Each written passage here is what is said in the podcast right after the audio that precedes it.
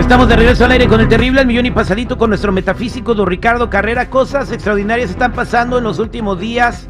Estamos hablando de objetos voladores no identificados que fueron derribados en, en Canadá y los Estados Unidos y que todo el mundo se puso a hablar de eso durante tres días, pero el tema que trae don Ricardo es, ¿esto fue realidad o es una cortina de humo? Don Ricardo, buenos días. ¿Qué tal? Buenos días para todos. Sí, terrible, este tema realmente es una cortina de humo porque ovni siempre hubo en todo el mundo y están apareciendo ahora. Pero no habían sido derribados. Claro, pero justamente lo que están eh, derribando ahora son algunos eh, globos, algunos objetos y están magnificando ese tema porque lo utilizan para hipnotizarnos. Todos nos quedamos wow hablando de los ovnis cuando la realidad pasa por detrás. El poder detrás del poder no quiere que nosotros sepamos otros temas. Fíjate que en el 2020, por ejemplo, nos hipnotizaron con el COVID, en el 2021 con las vacunas, en el 2022 con el tema de la guerra en Ucrania y en este año 2023 están empezando a hacerlo con la aparición y el derribe de estos ovnis. Y pasa justamente cuando aparece en Ohio una de las mayores catástrofes que se puede imaginar, como es el derrame de 350 mil litros de sustancias tóxicas, como es el cloruro de vinilo, en este tren que eh, se fue de las vías y explotó. En Palestine, Ohio, ¿no? Sí, correcto. Y lamentablemente esto ya está haciendo pensar que van a tener que evacuar no solo a todo el estado, sino además a estados vecinos, porque todo este líquido altamente tóxico se está filtrando en la tierra, se está filtrando en las aguas, va a llegar al río Mississippi y la expansión va a ser tremenda. O sea, va a contaminar el agua.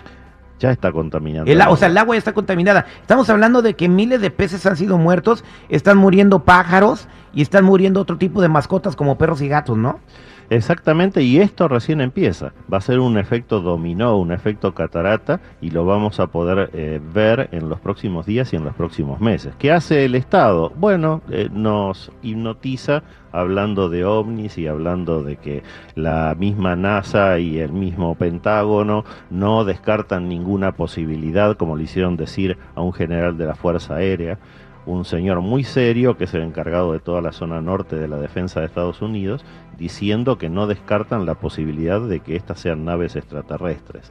Em, están tapando el tema, como muchas otras veces lo hicieron con otros temas también. Exactamente, entonces eh, nos están distrayendo con los extraterrestres. Ese es el punto, como es algo que viene desde hace muchos años despertando curiosidad, lo aprovechan para tapar lo que está pasando por detrás. Pero este tema de Ohio es sumamente Esto puede afectar a, o sea, ¿cómo afecta esto al resto de los Estados Unidos? Bueno, porque si se contamina el agua van a tener que empezar a evacuar y estamos hablando de muchos millones de personas.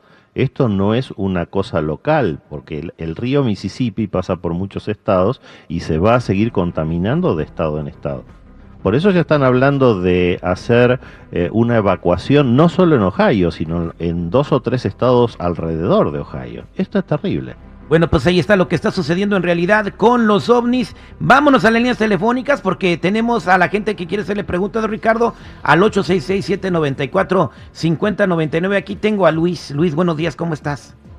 Muy buenos días, pues al millón y pasadito, Terry, nomás ahorita no tanto porque el sábado me puse una de esas barapetas que no supe ni cómo llegué a la casa y amanecí con una cadera y que me duele bastante, como que me lastimé y mi comentario es que quería preguntarle al señor Carrera si hay la posibilidad de que pueda controlar en la medida de alcohol que tomo y si no, pues qué debo de hacer o Mira Luis, lo que estoy viendo en esta lectura en primer lugar es que tú eres muy buena persona. El mago, el arcano número uno, encabeza la lectura. Pero al lado aparece el diablo, que es el arcano de los vicios, número 15, junto con la justicia.